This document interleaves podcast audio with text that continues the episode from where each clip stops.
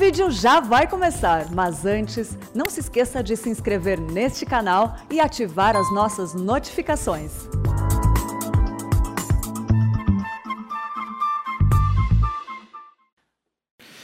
Vamos abrir as Escrituras no texto que vai servir de base para a nossa reflexão nessa tarde. Mateus capítulo 8, Mateus capítulo 8, do 1 ao 4. Mateus, Evangelho do Senhor Jesus Cristo, registrado por Mateus, capítulo 8, os quatro primeiros versículos. Esse é o texto no qual nós vamos meditar essa tarde. Eu vou fazer leitura, peço que os irmãos acompanhem, por favor. Lá está escrito assim: Ora, descendo ele do monte, grandes multidões o seguiram. E eis que um leproso, tendo se aproximado, adorou-o, dizendo: Senhor, se queres, podes purificar-me. E Jesus, estendendo a mão, tocou-lhe, dizendo: Quero, fica limpo. E imediatamente ele ficou limpo de sua lepra. Disse-lhe então Jesus: Olha, não digas a ninguém, mas vai mostrar-te ao sacerdote e fazer a oferta que Moisés ordenou, para servir de testemunho ao povo. Feche seus olhos. No nome de Jesus, nós clamamos a Ti, ó Pai Celestial, guarda-nos em Tuas mãos, dirija-nos, ó Espírito Santo, ensina-nos a compreender aquilo que o Senhor mesmo inspirou na Tua palavra, ilumina-nos. Nós precisamos da Tua ajuda, da Tua iluminação, fala aos nossos corações, ó Senhor Deus eterno, porque se o Senhor não falar, nós sairemos daqui ainda com fome, ó Pai de vida. E ajuda-nos, ó Pai, a sairmos daqui essa tarde diferentes de quanto nós entramos, ó Pai. O Senhor conhece as nossas necessidades, o Senhor sabe, ó Pai, daquilo que nós precisamos. E nós suplicamos, ó Pai, fala aos nossos corações, fortalece a nossa fé e dá-nos, ó Pai, uma fé cada vez mais verdadeira, fiel ao Senhor, para que possamos, ó Pai, viver para a tua glória. Em nome de Jesus, amém. Amém. Meus irmãos, antes de entrarmos no texto, normalmente a gente sempre faz algumas perguntas no início e dessa vez não será diferente. Queria que você ouvisse essas perguntas e buscasse responder essas perguntas aí mesmo que silenciosamente. Como que nós entendemos o fenômeno das multidões? Né, está marcado aí para o dia 7 de setembro, e quando eu cito, eu só estou citando, não estou querendo fazer nenhum tipo de comentário político, isso a gente deixa para um outro dia, ah, quero só né, lembrar que existem pelo menos duas manifestações marcadas aí. Né, dia 7, eu acho que depois dia 12, se não me engano. Né, e se, se a gente chegar até lá, então nós vamos ter multidões aí nas ruas. Só estou citando isso. Como entender o fenômeno das multidões? Sejam elas quais forem. Essas duas aí têm a ver com o momento político no qual nós estamos inseridos. E depois provavelmente vão ter outras. Se Deus permitir, no próximo ano, ano de eleições, provavelmente mais outras. Sem querer discutir o teor, sem querer discutir a licitude ou ilicitude, não é isso? Como que nós entendemos o fenômeno das multidões? Essa é uma primeira questão que eu quero que você pense. O que, que as multidões significam? O que, que elas revelam? Uma outra pergunta: o que, que as multidões escondem? Quando você está no meio da multidão, seja ela qual for, de um teor do teu trabalho, de um teor político, de um teor, de um, teor um pouco mais religioso, você está lá no meio clamando por coisas. O que, que realmente você quer? As multidões revelam o quê? E elas escondem o quê? Essa é uma primeira classe de perguntas. Tem uma segunda classe que é a seguinte: quem é você no meio das multidões? Né, eu já fui também em passeatas, né?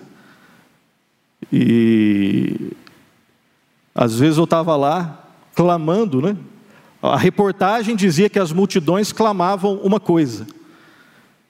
Só que será, que, será que a gente, se a gente for entrevistar cada uma daquelas pessoas que estão nas multidões, clamando por isso ou por aquilo, e se a gente observar a vida individual dentro da família dessas pessoas.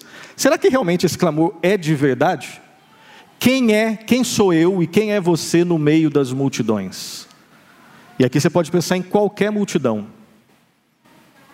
Quem é você no corpo de Cristo? E uma terceira classe de perguntas aqui é a seguinte: a quem você, e essa terceira é um pouco mais diferente das duas primeiras, né? a quem você recorre quando você está em necessidade? Quem que você realmente recorre?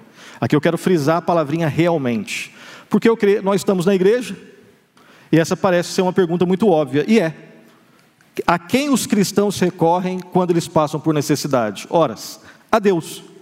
Então deixa eu só deixar mais claro. A quem você realmente recorre quando você está no momento de dificuldade? As suas atitudes são definidas pela pressão das multidões ou as suas atitudes e os seus clamores são definidos por Jesus Cristo na sua palavra? Porque se você for minimamente sincero, você sabe que não é tão simples assim responder, inclusive essa terceira pergunta que parece óbvia. A quem você realmente recorre? E as suas atitudes são definidas pelo quê? Pela pressão das multidões ou pela palavra de Jesus Cristo? Eu creio que o texto no qual nós estamos inseridos aqui, no qual nós, no, no, o texto que nós lemos aqui essa tarde, ele nos ajuda a responder biblicamente sobre essas questões. Deixa a sua Bíblia aberta, nós vamos versículo por versículo aqui, nesses quatro versículos aqui de Mateus capítulo 8, de 1 a 4. Antes de entrarmos no texto, né, vamos só lembrar aqui que no início do capítulo 8, e nós lemos os quatro primeiros versículos, mas se você continuar lendo o versículo 5, depois o versículo 14, você vai ver que Mateus ele narra várias curas. Né? Você tem aqui a cura de um, de um leproso, que é o nosso texto, a cura do criado de um centurião, a cura da sogra de Pedro, e depois a menção de várias outras curas. E, uma, e um detalhe aqui importante, uma informação muito importante é que as curas que Cristo operava, elas nunca eram um fim em si mesmas. Os milagres que Cristo realizava, eles nunca eram um fim em si mesmos. Eles sempre apontavam, eles sinalizavam para algo maior. E o que era esse algo maior? Quando Cristo curava, além de demonstrar compaixão pelas pessoas que estavam enfermas, Cristo também testificava, ratificava a sua divindade. Então não era o milagre pelo milagre. Além de demonstrar misericórdia e graça, ele deixava bem claro que ele era o Messias prometido lá no Antigo Testamento. E aqui um detalhe muito importante, né? Infelizmente, muitas pessoas ainda não acreditam em Jesus como um grande pensador, em Jesus como um grande, talvez até filósofo, em Jesus como uma pessoa que se compadecia das outras, mas existem alguns grupos, inclusive alguns que se intitulam cristãos, que não acreditam na divindade de Cristo. É impossível ser cristão sem considerar a divindade de Jesus Cristo. E a Bíblia ensina a divindade de Cristo em vários textos, desde o Antigo até o Novo Testamento. E aqui, embora claramente você não tenha isso, quando nós atentamos, implicitamente é óbvio que o texto está falando sobre o fato de que Jesus Cristo, ele não é somente perfeitamente homem sem pecado Além de ser perfeitamente homem sem pecado, ele é totalmente divino. Ele é o Filho de Deus, ele é o Deus Filho. E Filho de Deus é uma expressão que fala de divindade. Filho de Deus não fala só de filiação, o Filho do Pai. Filho de Deus fala sobre procedência. Se é de Deus é porque é divino. E não existem dois deuses, só existe um Deus, que subsiste em três pessoas: o Pai, o Filho e o Espírito Santo. Embora esse não seja o ensino central aqui, nós queremos destacar esse fato. Mas além disso, o que mais nós podemos aprender nesses quatro versículos aqui sobre as multidões, sobre o clamor de um leproso, a atitude de Cristo e a orientação que Cristo dá? Nós vamos versículos por, versículo por versículo, e no primeiro versículo nós vemos aqui a verdade de Jesus e as multidões, de maneira bem rápida. Jesus e as multidões, versículo 1 está escrito assim: Ora, descendo ele do monte, grandes multidões o seguiram.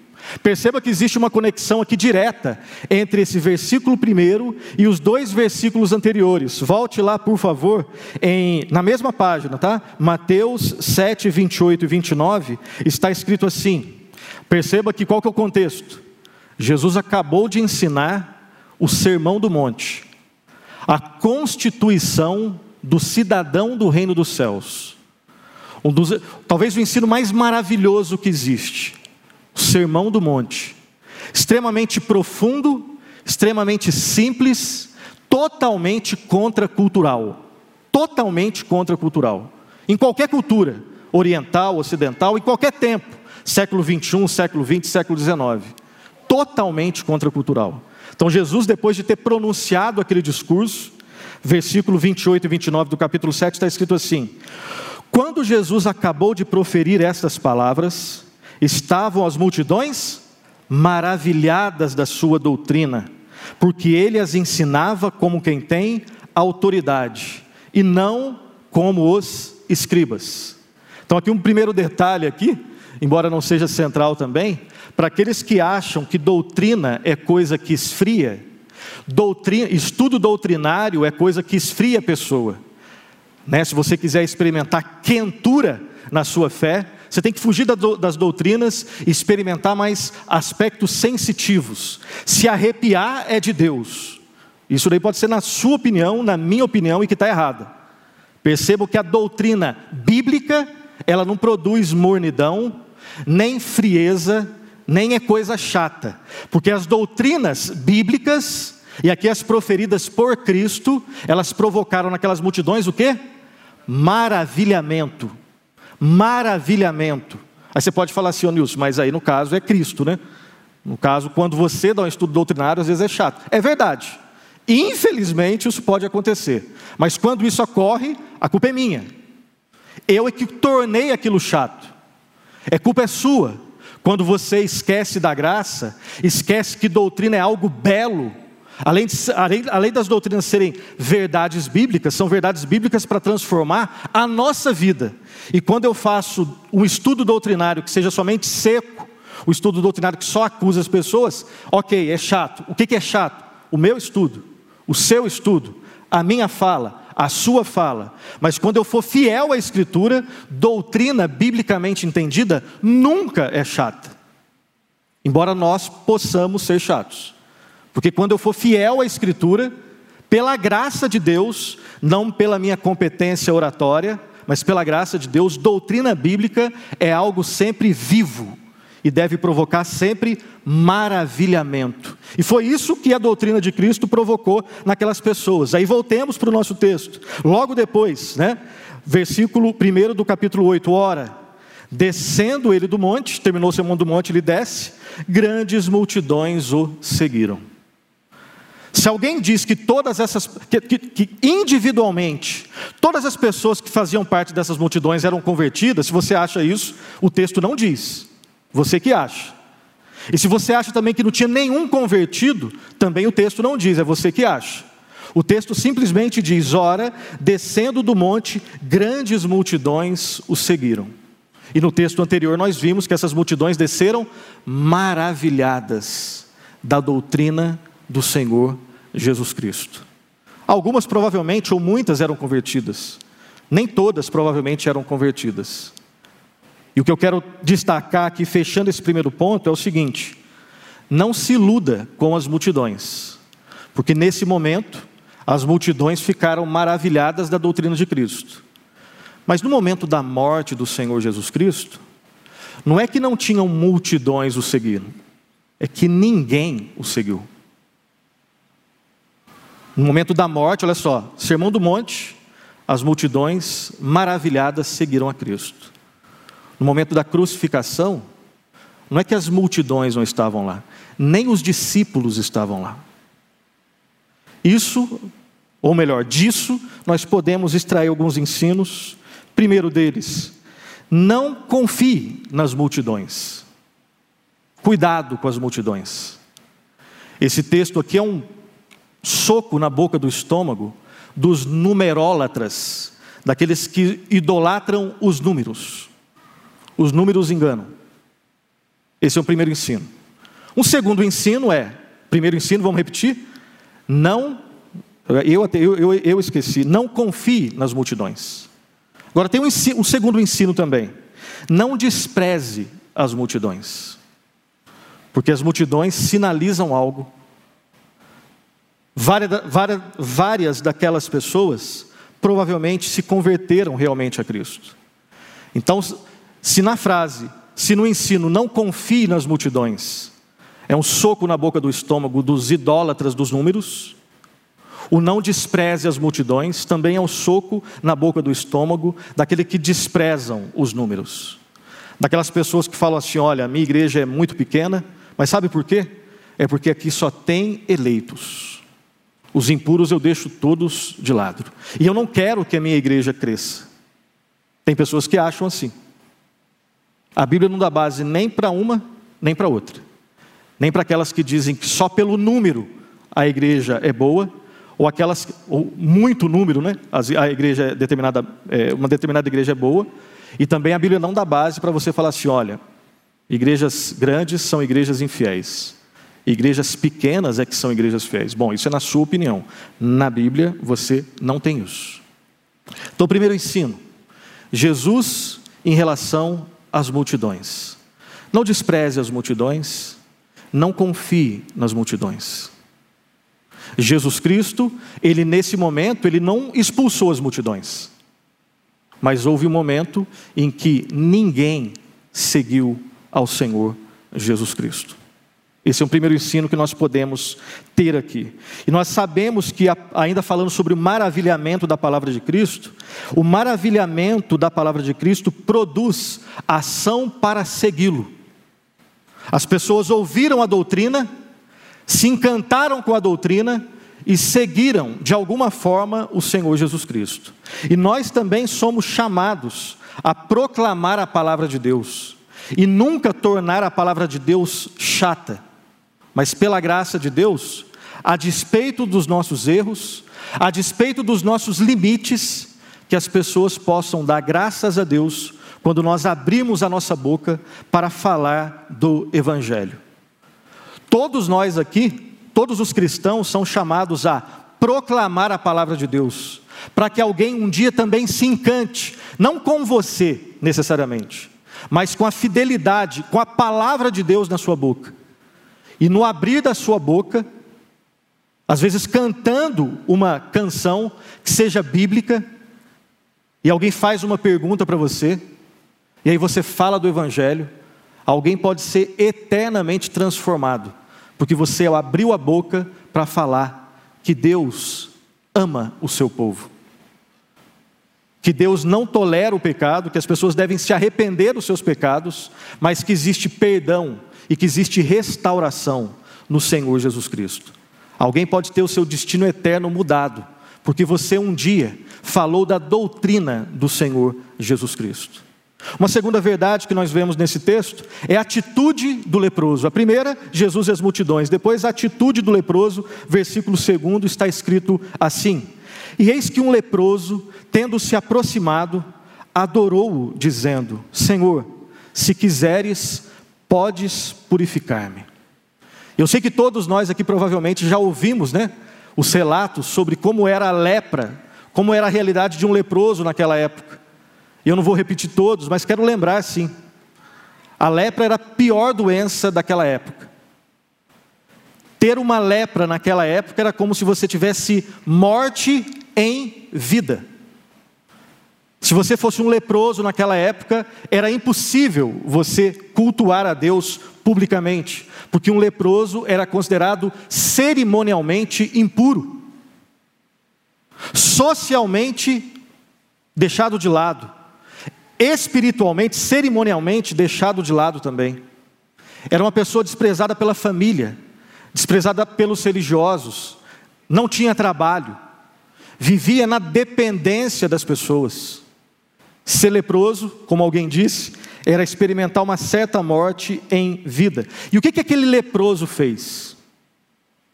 Três atitudes daquele leproso, bem rápidas aqui. Em primeiro lugar, o leproso se aproximou de Jesus Cristo. Ele se prostrou diante do Senhor Jesus Cristo e rogou de joelhos. Segundo o texto de Marcos, nós não vamos ler só por uma questão de tempo. Esse texto no qual nós estamos debruçados, ele é narrado em Mateus, ele é narrado em Marcos capítulo 1, do 40 ao 45, e em Lucas capítulo 5, do 12 ao 16. E às vezes você tem uma informação em Marcos que Lucas não deu, às vezes uma em Mateus que um outro autor de repente não deu. E segundo o texto de Marcos, ele rogou ao Senhor Jesus Cristo de joelhos, provavelmente de joelhos com muita dor no joelho. Ele roga ao Senhor Jesus Cristo. Essa é a primeira atitude do leproso. Ele se aproxima de Cristo e teve que ter fé para fazer isso. E se ele teve fé, e ele teve, essa fé veio de Deus. Foi ele que foi até Cristo, uma atitude dele. Mas essa atitude ele não fez sozinho. Ele só fez pela graça de Deus. Porque olha só, o leproso, como nós lembramos aqui, era alguém que não chegava perto das pessoas. Não é só porque ele não queria. Às vezes ele até queria, mas não podia. É porque as pessoas não deixavam. Ele chegou perto de Jesus Cristo. Atitude corajosa de uma coragem que ele teve, mas que não vinha dele, vinha de Deus. De uma fé que ele teve, mas que não nasce nele, nasce em Deus. Essa foi a primeira atitude. Ele se aproxima de Cristo. Uma segunda atitude, ele adora o Senhor Jesus Cristo. E Jesus Cristo não corrige. Se Jesus Cristo não fosse Deus, e alguém, imagina só, alguém te adora. Se você aceita essa adoração, você é louco, porque você não é Deus. Nenhum de nós aqui é digno de adoração. Jesus Cristo, ele foi adorado em várias partes das Escrituras e nesse texto também. E esse leproso se aproxima de Cristo, ele adora Cristo e Cristo não diz: Ó, oh, eu não sou Deus, não me adora, não. Cristo aceita a adoração. Se Cristo não fosse Deus e aceitasse a adoração, ele não poderia ser o nosso Salvador. Primeiro, porque ele não é Deus. E segundo, que ele seria um homem que pecou. Se Cristo, não sendo Deus, aceita a adoração, isso não diz que ele não somente não é Deus, ele é um homem como nós, praticamente, porque ele, nesse caso ele teria errado. Mas não foi isso que aconteceu. Ele foi adorado por aquele leproso. O leproso sabia que Jesus não era um homem comum. Ele reconheceu o seu poder e a sua divindade. E uma terceira e última atitude do leproso, ele suplicou a Jesus Cristo. Ele se aproxima, ele adora e ele suplica pela sua necessidade. Ele reconheceu a sua necessidade, em primeiro lugar, e em segundo lugar, ele reconheceu que a sua necessidade só poderia ser suprida pelo Senhor e Salvador Jesus Cristo. E olha as palavras que ele usa aqui: Senhor, se quiseres, podes purificar-me. Ele não tinha certeza que Jesus Cristo queria purificá-lo. Essa certeza ele não tinha. Mas ele tinha uma certeza: que se Jesus Cristo quisesse, ele seria purificado. E como que a gente vai saber se Jesus Cristo queria ou não? Nós vamos para o terceiro ponto.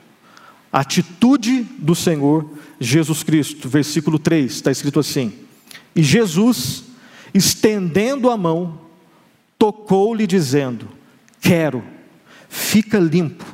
E imediatamente ele ficou limpo de sua lepra. Assim como aquele leproso teve três atitudes, Jesus Cristo, nós podemos ver também nesse texto pelo menos três atitudes do Senhor Jesus. Em primeiro lugar, Jesus Cristo estendeu a mão e tocou naquele leproso. Ele fez algo louco, ele fez algo contracultural. Você provavelmente não faria isso, assim como eu. Jesus Cristo fez. Ele não só se aproximou, ele se aproximou e estendeu a mão e tocou naquele leproso. O leproso se aproximou de Jesus, Jesus estendeu a mão, tocou. Jesus coloca o amor à pessoa acima dos tabus religiosos errados daquela época. O que Jesus Cristo faz não é só contra cultural, é contra cerimonialmente falando também. E aí, por favor, não vejam nessas palavras base para ficar falando, né? Mais Jesus, menos religião. Isso não tem base, não.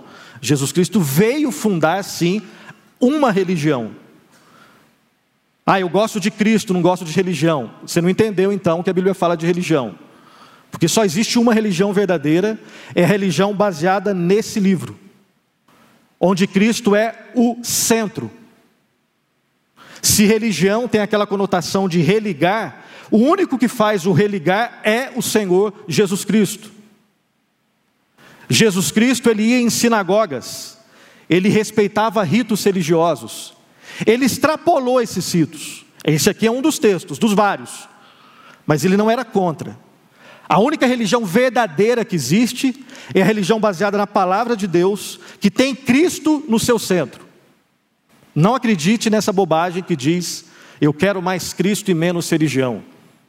Bom, você, não quer, você pode não estar querendo religião falsa, mas a religião verdadeira, ela tem a pessoa e a obra de Cristo no seu centro.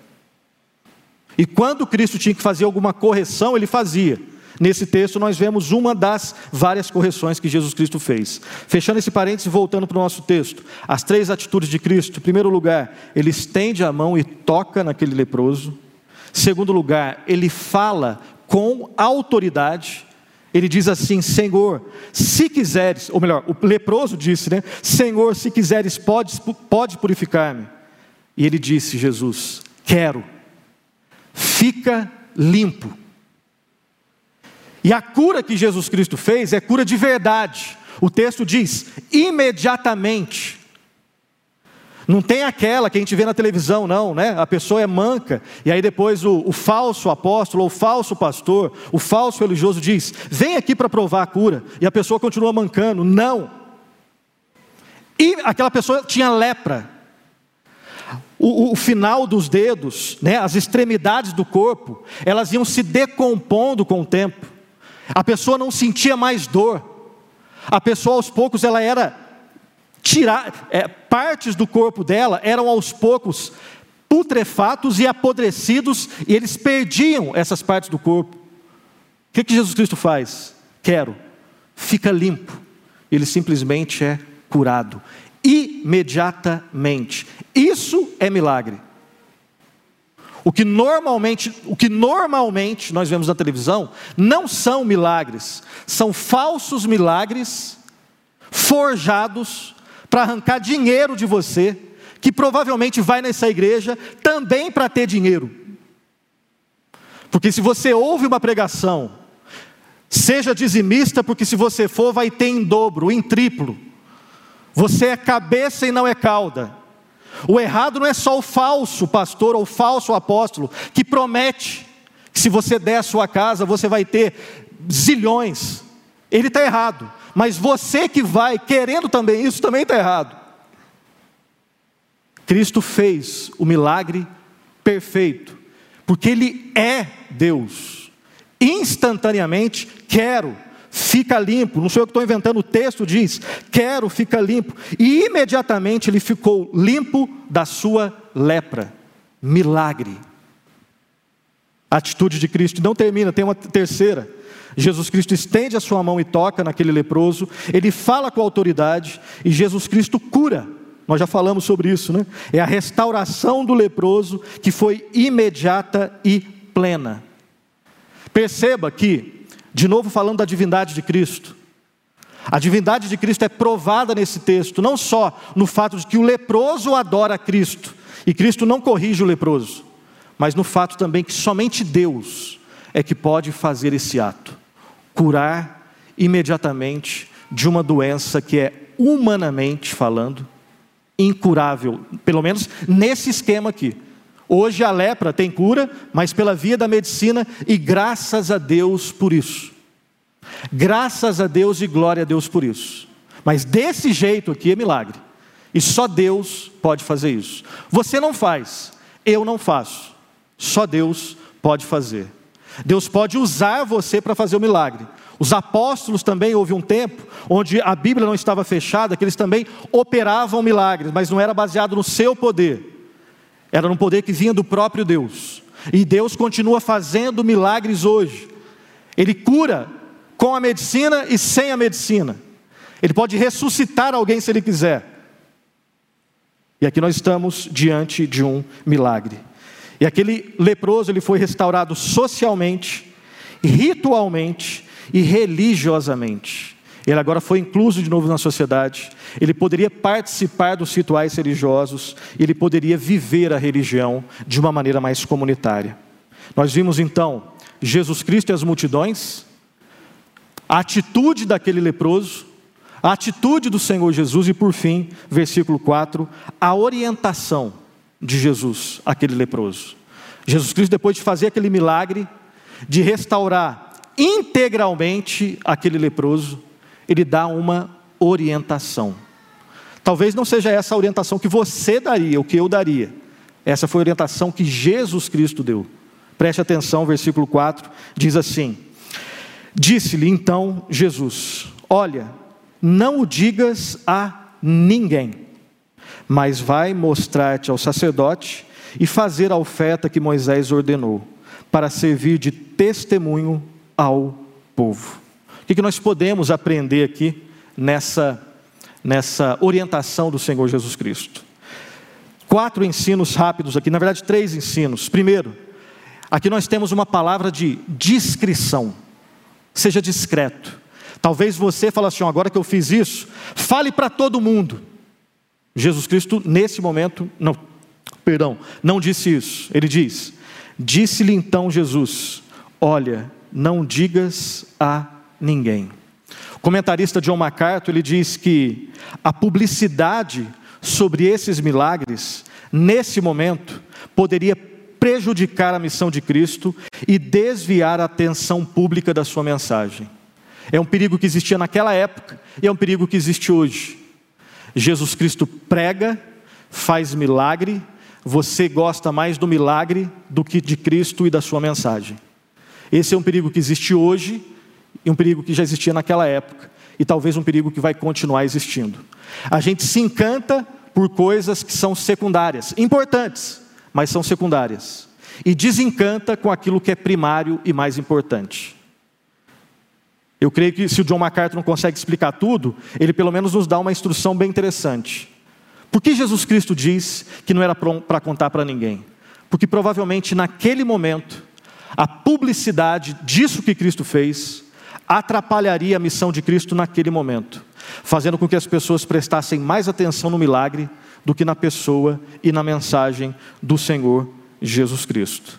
A presença das multidões às vezes tornava a permanência, você sabe disso, de Jesus Cristo às vezes em alguns lugares impossível. Às vezes as, Cristo chegava num lugar e multidões iam para aquele lugar. Às vezes Cristo deixava isso acontecer e ele ensinava. Às vezes Cristo queria ficar sozinho para orar ou fazer uma outra coisa. Então, nesse momento, a orientação que Cristo deixa para aquele leproso é: seja discreto. Uma segunda palavra, além de descrição, consagração. Seja discreto e se consagre. Quando ele diz assim: Mas vai mostrar-te ao sacerdote. E aqui nós temos um ensino maravilhoso. No Antigo Testamento, os irmãos eram ensinados a ofertarem alguns rituais de oferta aos sacerdotes. Um milagre foi feito, uma vida foi, foi restaurada e agora deveria existir uma manifestação de gratidão. A ordem para mostrar-se ao sacerdote serve de testemunho tanto de Jesus em relação à lei, mostrando que ele veio para cumprir a lei, como serve também para mostrar o seu poder de cura, como o Messias prometido lá no Antigo Testamento. Jesus Cristo não veio abolir a lei, ele veio cumprir a lei.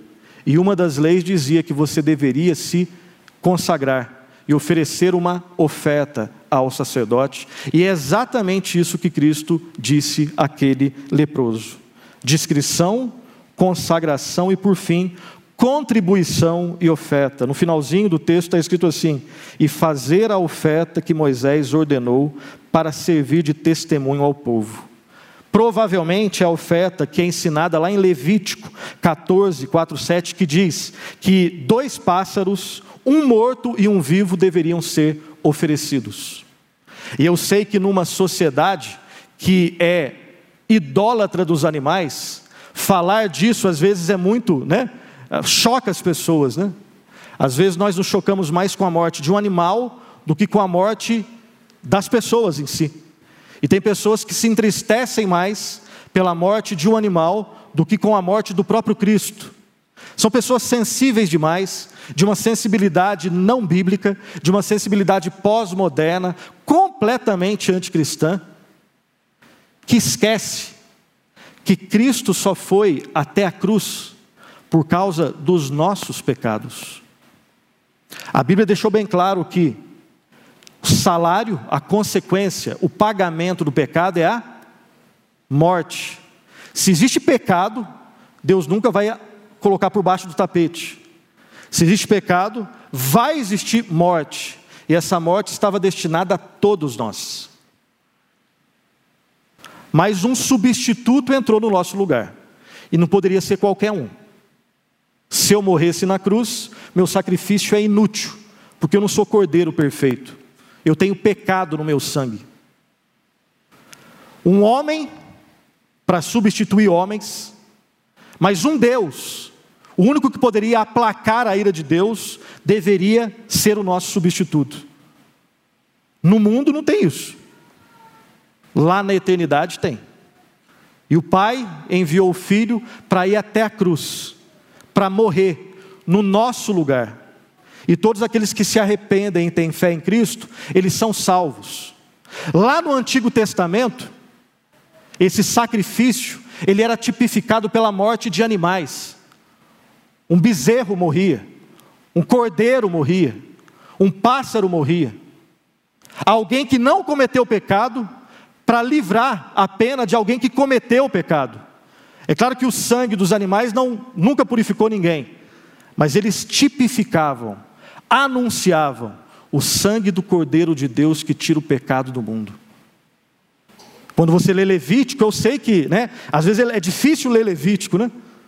Parece um açougue, alguns comentaristas dizem. É sangue para tudo quanto é lado.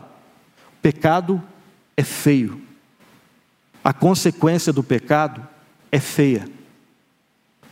E a mentalidade pós-moderna, psicologizada, que não gosta de ouvir verdades, e eu estou no meio disso tudo, todos nós estamos nessa mentalidade pós-moderna, antibíblica, anti-Deus, anticristã, que não gosta de verdades, gosta de mentiras que gosta de ser afagada, que não gosta de falar de morte, quanto mais de sangue e quanto mais de inferno. Tudo isso é loucura para o mundo.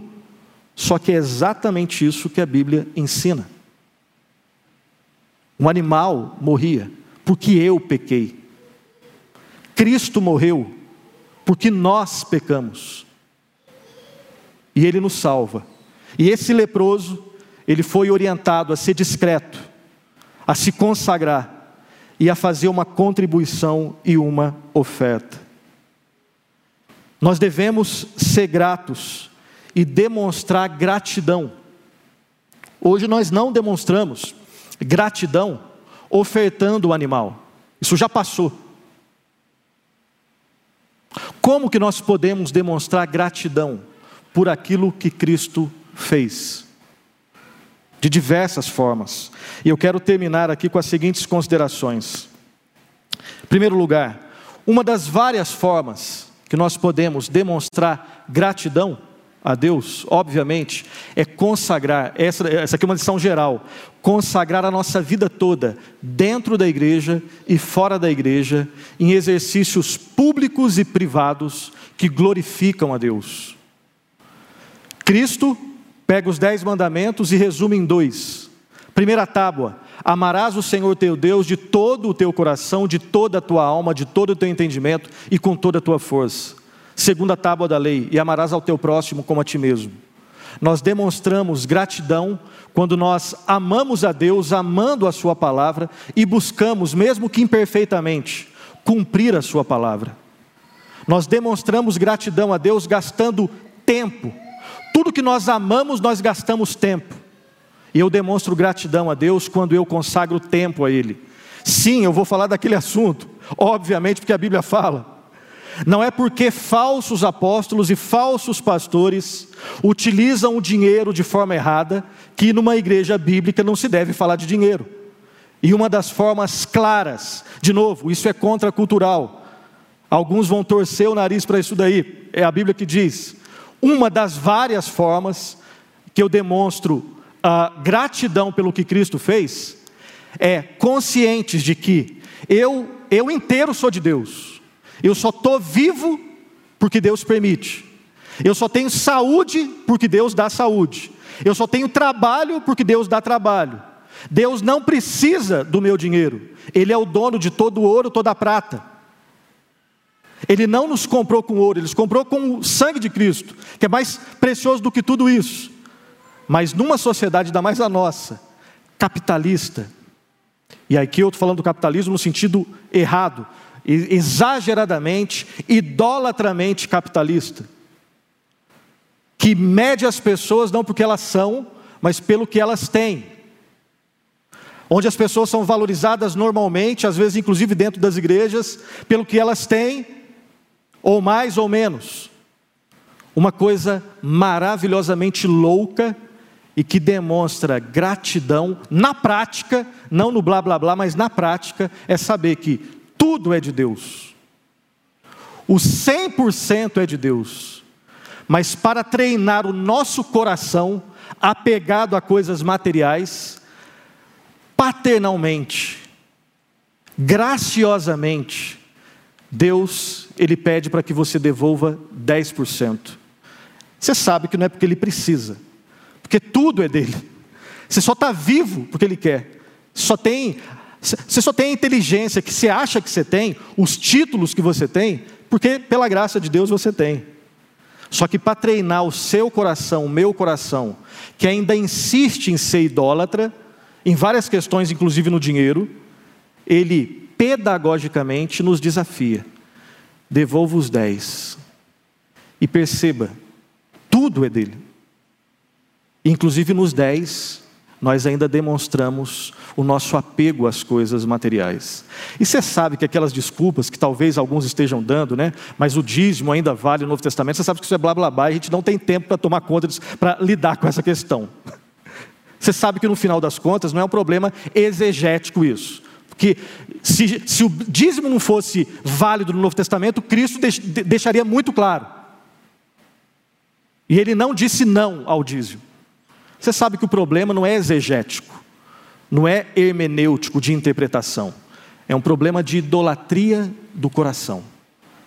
No final das contas, nós temos dificuldade idólatra em devolver a Deus, que pede somente 10. Ele não pede de nós a oferta da viúva, que foi 100%. E aqui é uma maneira clara, das várias maneiras que eu tenho de realmente demonstrar gratidão a Deus. Quem é você na multidão do, daqueles que seguem a Cristo? Você é daqueles que seguem a Cristo porque os outros seguem? Você é daqueles que seguem a Cristo porque é melhor seguir a Cristo do que andar com leproso? Ou você segue a Cristo porque você se maravilha da pessoa de Cristo, da doutrina de Cristo e da obra do Senhor Jesus Cristo? Quem sou eu e quem é você? Jesus, lembre-se disso, ele tem compaixão dos necessitados que vão até eles. Talvez nós não sejamos leprosos, mas nós temos necessidades espirituais, físicas, relacionais, financeiras. Todos nós aqui somos necessitados. A presença nossa aqui, ela deixa isso bem claro. Lembre-se disso. Jesus Cristo ele se compadece daqueles que são necessitados, tem consciência de suas necessidades e que vão até Ele em bondade, em bondade não, em senso de dependência, para experimentar a bondade do Senhor Jesus Cristo. Consagre-se a Cristo, termino aqui. Consagre-se ao Senhor Jesus Cristo. Separe tempo com o Senhor Jesus Cristo. Conheça mais o Senhor Jesus Cristo. Aprofunde mais o seu conhecimento de Jesus Cristo. E permaneça para sempre em Jesus Cristo. A vida cristã, ela pode ser definida da seguinte forma: conhecer a Cristo, continuar conhecendo a Cristo e permanecer, permanecer em Cristo para sempre. Não precisa de nenhuma novidade. É conhecer a Cristo, continuar caminhando no conhecimento de Cristo e permanecer no Senhor Jesus Cristo para sempre. Era isso que o leproso precisava, é isso que eu preciso, é isso que todos nós precisamos. Feche os seus olhos, vamos orar. Graças te damos, ó Pai, pela vida. Obrigado, ó Pai, pela perfeição da tua palavra. Obrigado, ó Pai, por esse texto que nos ensina sobre o teu relacionamento com as multidões, que nos ajuda a lembrar da atitude daquele leproso, da atitude do Senhor em relação àquele leproso e da instrução que o Senhor deu àquele leproso. Ajuda-nos, ó Pai, a nos consagrarmos mais ao Senhor e a vivermos vidas, ó Pai, para a tua honra e tua glória. Em nome do Senhor Jesus. Amém. Amém.